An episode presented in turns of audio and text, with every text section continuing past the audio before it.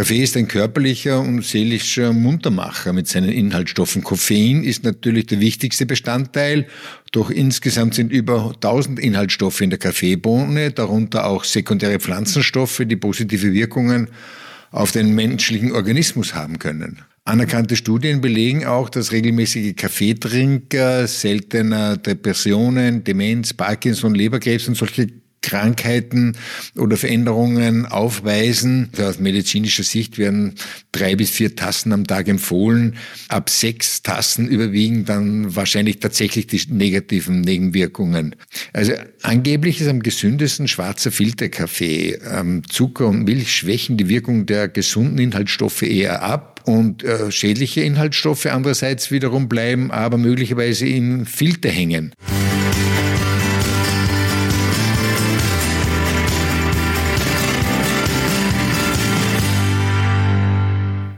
Herzlich willkommen zu einer neuen Folge vom Hartfisch Podcast. Mein Name ist Patrick Arendt und heute geht es um ein Genussmittel, das 85 Prozent aller Österreicher täglich zu sich nehmen, nämlich der Kaffee. Als altbewährter Wachmacher wird Kaffee von Menschen geschätzt, die mitten im Leben stehen. Manche behaupten sogar, ohne ihren Morgenkaffee nicht mehr leben zu können. Doch wie wirkt sich der Koffeinschub auf unser Wohlbefinden aus? Und bei wie vielen Tassen sollte Schluss sein? Diesen Fragen gehen wir heute auf den Grund. Falls ihr uns noch nicht kennen sollten, Hartfisch hilft Menschen mit Herz-Kreislauf-Störungen und chronischen Erkrankungen, ihre Gesundheit zu fördern und die Lebensqualität zu steigern.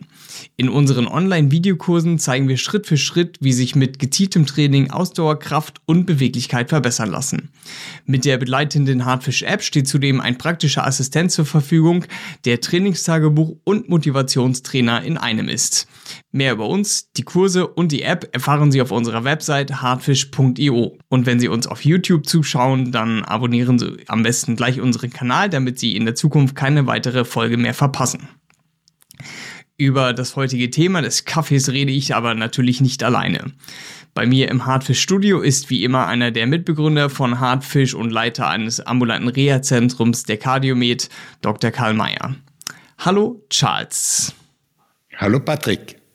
Zu Anfang äh, eine kurze persönliche Note, bevor wir einsteigen. Trinkst du auch Kaffee und wenn ja, wie viel? Also ich trinke sehr gerne Kaffee. In erster Linie in Form eines kurzen Kaffees als Espresso und da durchaus einige pro Tag, schon zum Frühstück zwei kurze Espressi und dann zum Mittag und am Abend eventuell auch noch einmal. Also wie gesagt, einen kleinen Espresso zu trinken an einer Bar in Italien ist was vom Allerschönsten für mich. Damit liegst du doch über dem Durchschnitt, denn statistisch gesehen trinken die Österreicher zwei bis zweieinhalb Tassen pro Tag. Im weltweiten Vergleich liegt Österreich damit auf Platz 6. Ist das Grund zur Freude oder Grund zur Sorge? Na, durchaus eher ein Grund zur Freude. Grundsätzlich ist Kaffee ja gesund oder anders ausgedrückt, er ist zumindest nicht schädlich. Kaffee ist ein körperlicher und seelischer Muntermacher mit seinen Inhaltsstoffen. Koffein ist natürlich der wichtigste Bestandteil, doch insgesamt sind über 1000 Inhaltsstoffe in der Kaffeebohne, darunter auch sekundäre Pflanzenstoffe, die positive Wirkungen auf den menschlichen Organismus haben können. Und welche positiven Wirkungen sind das denn genau? Der Kaffee enthält besonders viele Polyphenole, ebenso wie Obst und Gemüse. Die wirken antioxidativ und fördern die Zellreinigung, ähm, gehören zu jeder gesunden Ernährung eigentlich dazu. Anerkannte Studien belegen auch, dass regelmäßige Kaffeetrinker seltener Depressionen, Demenz, Parkinson, Leberkrebs und solche Krankheiten oder Veränderungen aufweisen, auch die Herzgesundheit kann durchaus profitieren. Aber Kaffee ist wie Wein gewiss kein Allheilmittel oder Wundermittel. Es hat auch seine Tücken. Das kann ich mir gut vorstellen. Koffein ist ja schließlich auch ein Aufputschmittel. Dann sind doch bestimmt auch einige negative Auswirkungen damit verbunden, oder? Also Kaffee wird oft mit Herzklopfen und Bluthochdruck in Verbindung gebracht und deswegen fürchten sich viele Menschen mit Herzproblemen vor Kaffee. Tatsächlich ist es aber so, dass bei Menschen, die selten Kaffee trinken, der Blutdruck nur vorübergehend ansteigt, etwa 30 Minuten lang um 10 bis 20 Millimeter Hg. Der Körper gewöhnt sich aber an die Koffeinzufuhr. Nachdem man drei Wochen lang regelmäßig Kaffee getrunken hat, reagiert der Blutdruck noch kaum mehr auf den Kaffee. Also Kaffee führt also weder zu chronischem Hoch Bluthochdruck noch zu Herzrhythmusstörungen. Die einstigen Befürchtungen wurden durch Studien tatsächlich widerlegt. Das heißt, dass Herzpatienten ruhigen Gewissens den einen oder anderen Kaffee trinken können? Also manche Ärzte raten sicherheitshalber davon ab, weil das Koffein theoretisch gesehen abnormal schnelle Herzrhythmen verursachen kann. Ähm, laut Studien gibt es aber keinen wirklichen kausalen Zusammenhang zwischen Kaffeekonsum und Herzrhythmusstörungen. Also wer aber auf Nummer sicher gehen will und den Geschmack spüren möchte, sollte halt koffeinfreien Kaffee trinken. Ich persönlich rate Patienten, die unter Herzrhythmusstörungen, Bluthochdruck oder Schlafstörungen leiden, dazu selber zu beobachten, wie gut sie Kaffee vertragen. Koffein wirkt bei jedem Menschen anders und wie gesagt, es gibt auch dieses Phänomen der Gewöhnung an den Kaffee. Bei Herzklopfen, Schwitzen, Zittern und Kopfschmerzen, Unwohlsein oder Magenbeschwerden auf Kaffee sollte man eben darauf verzichten. Du hast vorhin kurz angesprochen, dass Kaffee sogar förderlich für die Herzgesundheit sein kann. Inwiefern?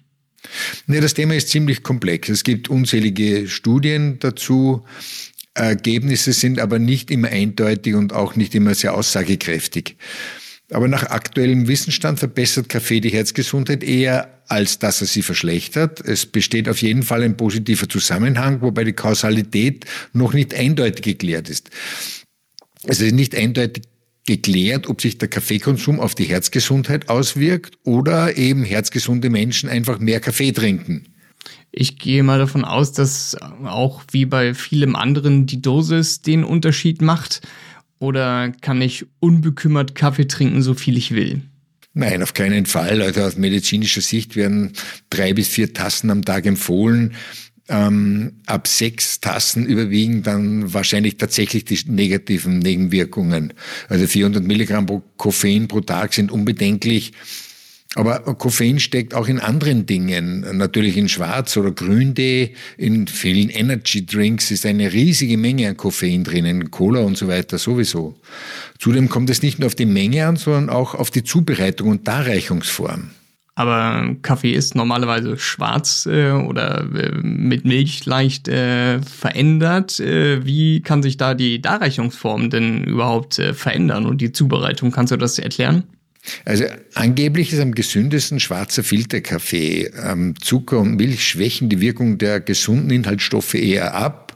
Äh, und äh, schädliche Inhaltsstoffe andererseits wiederum bleiben aber möglicherweise im Filter hängen, werden aber, wenn man den Kaffee zu sehr durch den Filter laufen lässt oder zu lange nachlaufen lässt, womöglich auch mit ausgeschwemmt.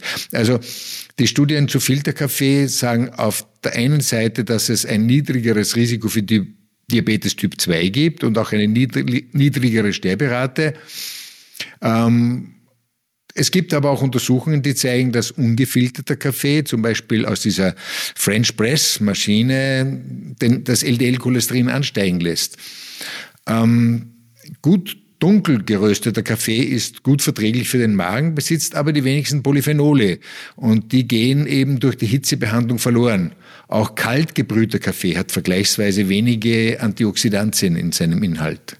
Also Schluss mit Latte Macchiato, Cold Brew und Kaffee aus der French Press. Der gute alte Filterkaffee ist es, der uns gesund hält. Doch äh, was ist eigentlich dran mit dem Glauben, dass Kaffee beim Abnehmen hilft? Also das stimmt vermutlich schon. Schwarzer Kaffee kann unterstützend wirken, erhöht die sportliche Leistungsfähigkeit, zügelt auch den Appetit bis zu einem gewissen Grad, fördert die Verdauung und kurbelt den Stoffwechsel an. Die Effekte sind dabei eher sehr gering. Um Fettzellen zu verbrennen, muss man schon aktiv trainieren und nicht auf der Couch sitzen und Kaffee schlürfen. Es wäre auch äh, zu schön und zu einfach, wenn es nur mit Kaffee und Couch gehen würde. Zusammengefasst kann man also sagen, mm, dass unglaublich viele verschiedene Inhaltsstoffe im Kaffee sind, über die man so normalerweise überhaupt gar nicht nachdenken würde, die positive und auch negative Effekte auf den Körper haben können und deshalb sollte man da ein bisschen aufpassen. Im Grunde ist Kaffee also ziemlich gesund, solange man ihn filtert, nicht aufputscht und in Maßen trinkt. Weil das Koffein gewisse Gefahren birgt, sollte man sich auf maximal fünf Tassen am Tag beschränken. Doch ich denke, das machen die Österreicher schon ganz gut. Charles, was ist denn deine Kernbotschaft aus der heutigen Folge? Also so drei bis fünf Tassen Kaffee am Tag passen durchaus in einen gesunden Ernährungsplan. Ich persönlich trinke aus Geschmacksgründen den Kaffee eher als Espresso, also mit wenig Wasser. Für die Herzgesundheit sind Training und der Verzicht aufs Rauchen aber natürlich um vieles wirksamer. Kaffee ist ein Genussmittel und nicht ein Heilmittel. Dann danke ich dir für deine heutigen Informationen und sage, wir sehen uns in der nächsten Folge. Wenn Sie mehr über Hardfish, die Kurse und die App erfahren wollen, besuchen Sie gerne unsere Website hardfish.io. Und damit Sie immer bestens informiert sind, folgen Sie uns in Ihrer Podcast-App oder abonnieren Sie unseren Kanal auf YouTube. Wir würden uns freuen, Sie bei der nächsten Folge wieder begrüßen zu dürfen. Bis dahin, bleiben Sie gesund und aktiv.